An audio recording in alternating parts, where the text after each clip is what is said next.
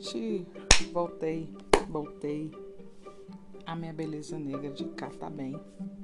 Espero que a sua daí esteja bem, saudável e em busca de aprendizado constante, em busca de aprender todo dia, em busca de aprender a aprender. Vamos lá. Hoje continuo aquela série Educação e a minha base hoje é o livro A Abundância de Peter Diamond e Steve Kotler. Lá no canal Miaquino eu tenho uma resenha sobre esse livro. Tá lá disponível para você. Você pode ir lá no YouTube. Mas aqui eu vou fazer a continuação da série Educação, onde eu pego os livros que eu tenho lido e pinço o tema Educação. Tá certo? De modo geral, esse livro fala de muitas inovações em diversas áreas. E aí hoje eu trago é, a área específica educação. Primeiro eu vou ler um trecho do livro, depois eu vou colocar, apresentar em resumo três práticas que comprovam esses trechos do livro para você ficar sabendo, para você ficar atualizado, para você ficar, se nunca tiver noção disso, ter uma noção e ficar antenado, curioso e procurar e procurar e saber mais. Esse livro tem, tá aqui na minha mão, 423 páginas que eu vou ler agora para vocês que eu vou dividir esse trecho é a página 223. Vamos lá. O título do capítulo é Educação, mas eu pensei alguns textos. Mesmo aqueles que se formam, se o objetivo da universidade é preparar estudantes para a força de trabalho, também aqui estamos falhando. Em 2006, fez-se a executivos de 400 grandes empresas uma simples pergunta: os estudantes que se formam na faculdade estão preparados para trabalhar na sua empresa? Suas respostas foram. Suas respostas foram. Na verdade, não. É isso. Isso que acontece agora. Os alunos do jardim de infância de agora estarão se aposentando em 2070. Portanto, como será o mundo em 2070? De habilidades que essas que habilidade, de habilidades nossas crianças que habilidade nossas crianças precisarão para prosperar ninguém sabe é incerto o que sabemos é que o modelo de industrialização de educação, com sua ênfase na, na memorização mecânica de fatos, deixou de ser necessário. Eu vou ler outra vez. O que sabemos é que o modelo de industrialização de educação, com sua ênfase na memorização mecânica de fatos, deixou de ser necessário. Fatos podem ser encontrados no Google, mas criatividade, colaboração, pensamento crítico, resolução de problemas são uma história diferente. Essas habilidades vêm sendo repetidamente enfatizadas por todos, desde executivos de empresa a expertos em educação como os fundamentos requeridos pelos empregos atuais. Substituíram a leitura, a escrita e a aritmética como a base do que recentemente foi designado aprendizado do século XXI. O aprendizado do século XXI tem dezenas de componentes, mas no centro delas está uma ideia simples: repetidamente diz Wagner em centenas de entrevistas com líderes empresariais e professores universitários. Eles enfatizam a capacidade de formular perguntas. Uau! Se a abundância educacional é a nossa meta, esses fatos não deixam, nos deixam seriamente preocupados com a qualidade e a quantidade. Em relação à qualidade, que tipo de sistema educacional ensina as crianças a fazerem perguntas certas? Um tal sistema tem de ser capaz de ensinar a ler, escrever e contar. E as habilidades do século XXI de que as crianças precisam para o sucesso.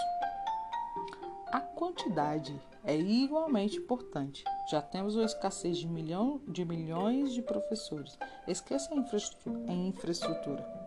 As escolas nos Estados Unidos estão caindo aos pedaços. Eu vou ler de novo. As escolas nos Estados Unidos estão caindo aos pedaços. Escolas na África sequer existem. Portanto, ainda que descobramos o que ensinar nossas crianças, como fazê-lo em grande escala contínua e de novo, portanto, ainda que descobramos o que ensinar nossas crianças, como fazê-lo em grande escala e contínua.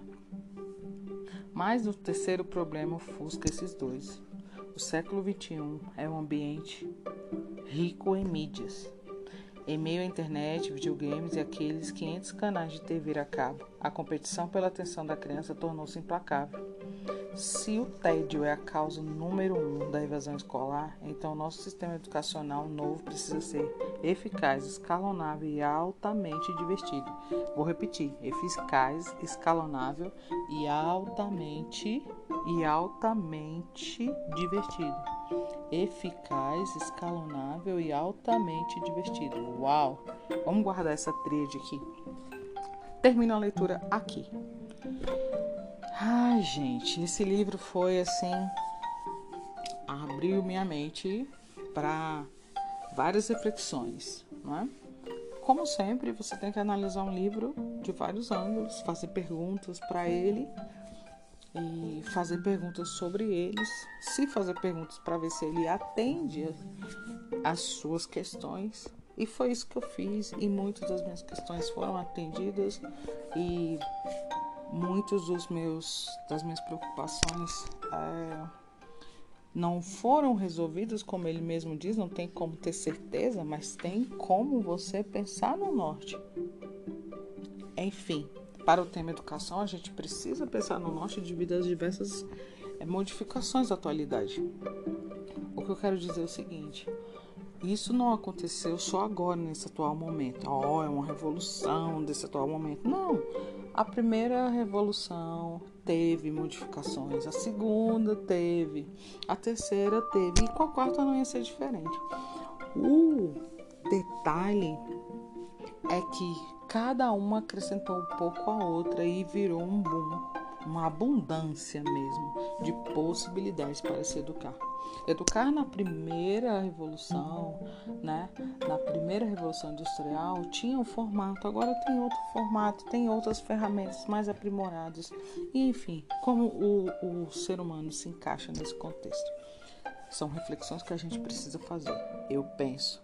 Principalmente se nós nos sentimos responsáveis por crianças, que esse é o meu caso. Eu não sou mãe, mas me sinto responsável por ser tia. Enfim, Nesse livro, os autores apresentam sistemas que possibilitam a abundância na educação, que possibilitam a eficácia, que possibilitam a escala, que possibilitam o aprendizado divertido. E eu vou contar para vocês aqui três que estão no livro, mas eu vou fazer em resumo, tá? Como eu prometi é, no início do episódio. Então, vamos aos exemplos. Primeiro de tudo, eu quero falar aqui, penso que você, esse deve ser o mais famoso, que é o caso da Khan Academy. Uau! Que é o caso do Salam Khan. É o cara que fez o Google Classrooms, né? Ele, que esse nome foi porque o Google comprou, mas a é desse cara. Como aconteceu isso?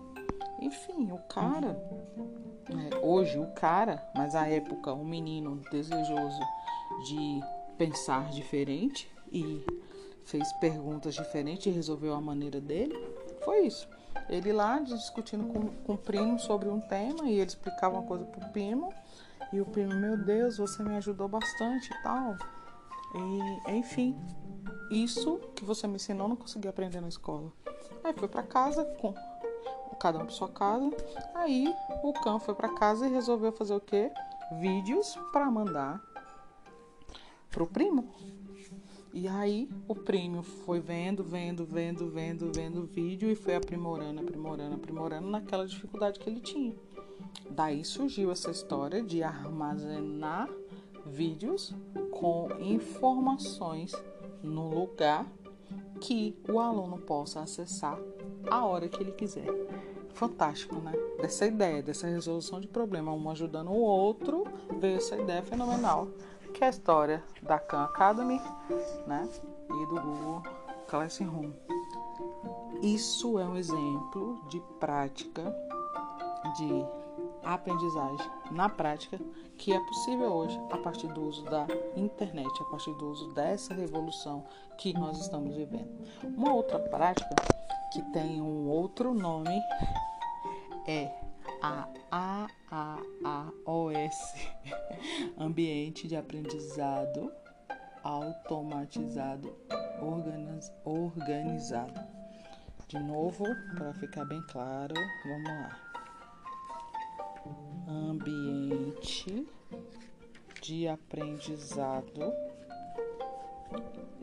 automatizado e organizado. É isso mesmo, ainda estou verificando para ter certeza que a sigla é em inglês. Não, não é em inglês a sigla. Então, gente, é isso mesmo. A A A O S.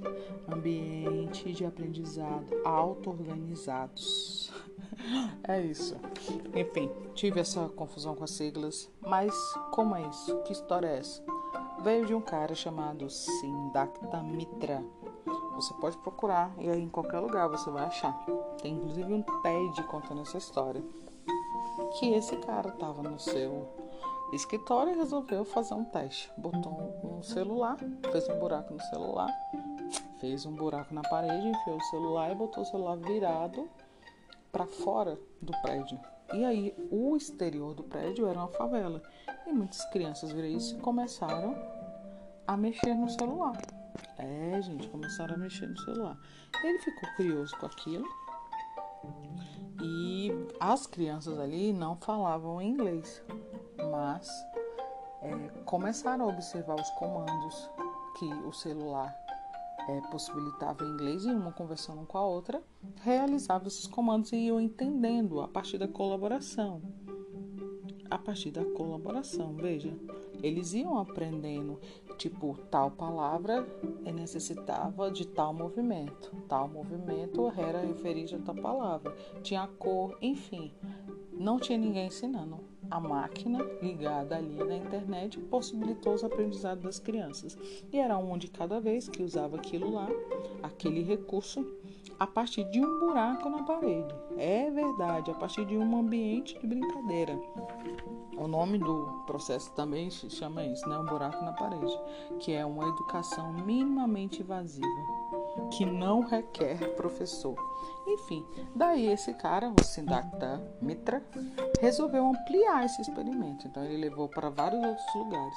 É, para vários outros lugares e foi aumentando o número de crianças que tocava ali aquele equipamento e vivia uma aprendizagem naquele momento. De forma que ele aumentou o número de computadores e aí percebeu toda essa história percebeu toda essa história, que as crianças aprendiam conversando uma com a outra, sem professor, numa língua diferente, inclusive, inclusive. Enfim. E ele conclui assim: educação de aprender fazendo. Ele conclui esse sistema é isso. Elas aprenderam, tiveram educação fazendo. Uau, uau, uau. Não tive nenhuma teoria, não tiveram que escrever nada. E foi isso. Foi lá e aprendeu. Ele vislumbrou isso com a escola do futuro. Daí ele foi ampliando o sistema, ampliando o sistema. E pensou: eu posso resolver o problema de muitas escolas? Eu posso resolver o problema de muitas crianças que não têm escolas e sequer professores. Ou eu posso resolver os problemas dos professores que podem é, se multiplicar.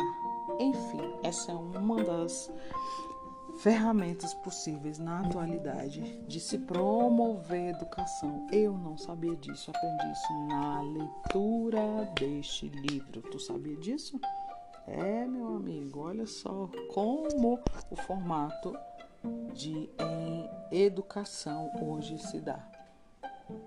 Não esqueça de ver os outros episódios. Não esqueça. E aí você vai ver que é um pensamento lógico que eu venho construindo nos outros episódios. Para falar que a educação está em todo lugar, em toda pessoa, em qualquer equipamento. Vamos lá. A educação não está só presa, né? em formatos que eram exigidos pela primeira revolução industrial.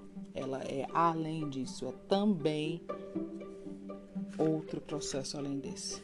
Muito bem, agora por fim vamos ao terceiro exemplo que acontece exatamente na cidade de Nova York, numa escola pública, segundo a informação desse livro.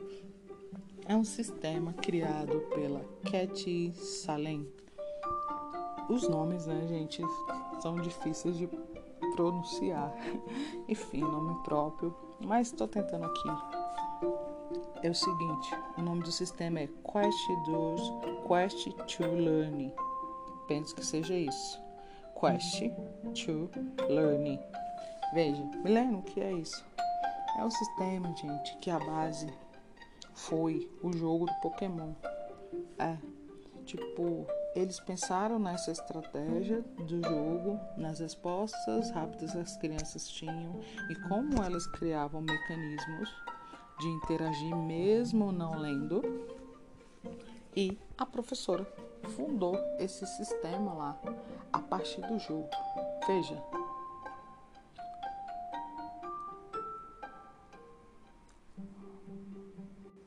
Veja, ao invés da criança ser avaliada sentada, escrevendo num papel ou respondendo oralmente, ela é avaliada a partir do que ela cria. Ela faz o currículo, tem lá a avaliação dela, é a partir dos projetos que ela cria de videogames, a partir da cultura digital da escola onde eles criam uma novela gráfica baseada em vários componentes que eles aprendem na teoria. Não é incrível isso? Registram sua compreensão da cultura dos temas, por exemplo, da cultura mesopotâmia, mesopotâmica e expressão nos jogos, nas ferramentas que eles têm. Vejam que fantástico! A criança não dá conta de é, escrever mas ela dá conta de criar um cenário que responde à resposta que a professora quer. Isso é fantástico que o professor quer. Veja só, três práticas diferentes, três práticas usando a tecnologia que vivenciamos hoje. Esse livro é de 2017, se eu não estiver enganada. 2019, desculpe, esse livro é de 2019, tá? É, essa informação tá nele. Você pode confirmar. Enfim, eu vim compartilhar isso porque eu descobri isso e fiquei maravilhado com essas questões. E não não temos que pensar, ah, mulher, esse é país de primeiro mundo. Não, ah, esse é país de desenvolvido. Não existe nem mais essas nomenclaturas, sabe? Isso já foi abolido a internet possibilita a educação mais democrática, mais ampla em qualquer lugar que existe. É possível que o número de celulares tenha ultrapassado o número de pessoas. Em Brasília eu já vi esse relato e é possível que isso esteja no mundo também. Eu não tenho cidade, mas eu já ouvi isso em algum lugar. Então, é, será que não seria hora de refletir e pensar quantas possibilidades nós temos, quantas abundâncias de promover educação diferente que nós temos ao nosso dispor. A partir de um jogo, a partir de um celular na parede, a partir de uma dificuldade do próprio aluno, entregar a, a ele uma nota conforme o que ele sabe responder. É muita coisa para se pensar. Este livro como ele mesmo diz, ele não aponta para a certeza de nada, porque não se sabe o amanhã, mas aponta que no hoje existem muitas possibilidades a qual nós devemos abrir o olho para usar, a qual faz parte da educação. Não é apenas a, a aula é transmitida via online, mas transmitida do mesmo jeito, ela pode ser experienciada de outra forma. Ah, não, mas isso é só para adulto. Não, gente, é para criança. É para criança, principalmente para que fazendo isso hoje, fazendo perguntas, envolvidas em cenário, executando a aprendizagem, elas sejam um adulto que viverá no futuro produzindo essas mesmas ações, possivelmente. Enfim, isso foi o que eu aprendi da educação nesse livro Abundância de Peter Diamond e Steve Kotler. Se gostou, não esquece de ouvir mais. A série tá aí toda. Eu tô provando que eu aprendo cada vez mais conversando aqui com vocês. Espero que vocês aprendam me ouvindo também. Beijo, até o próximo episódio. Fica com Deus. Tchau.